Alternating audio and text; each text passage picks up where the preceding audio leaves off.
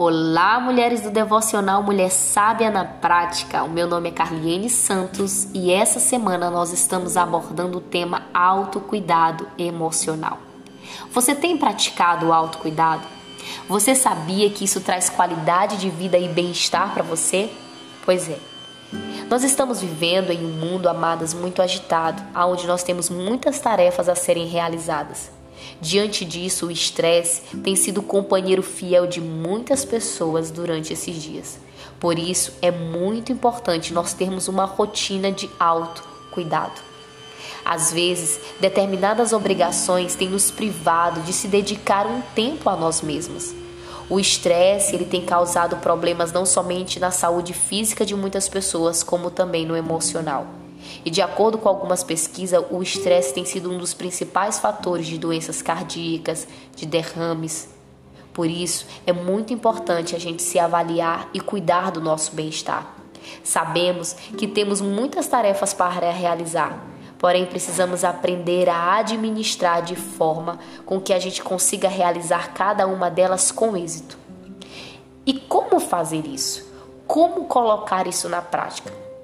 Durante a nossa vida, amadas, nós fazemos muitas coisas que são necessárias para a nossa sobrevivência. Muitas coisas que fazemos nós não gostamos de fazer, mas sabemos que elas são de suma importância para a nossa vida. Então, nós devemos também tirar um tempo para fazer algo que gostamos. Diante disso, a nossa mente, ela vai entender que você está feliz e ela vai produzir serotonina, endorfina, dopamina, são neurotransmissores considerados protagonistas dos nossos momentos felizes. Essa semana eu estava lendo uma reportagem muito interessante, aonde dizia que o nosso cérebro é como se ele fosse um carro. Ele precisa de combustível, água, óleo, fluido para que ele venha funcionar. Se o nível desses componentes estiver baixo, o que, que acontece? O motor vai desgastar, o freio vai falhar, o veículo vai correr o risco de ficar desgovernado. Bom, se todos os itens estiverem ok, o carro vai funcionar de forma ok.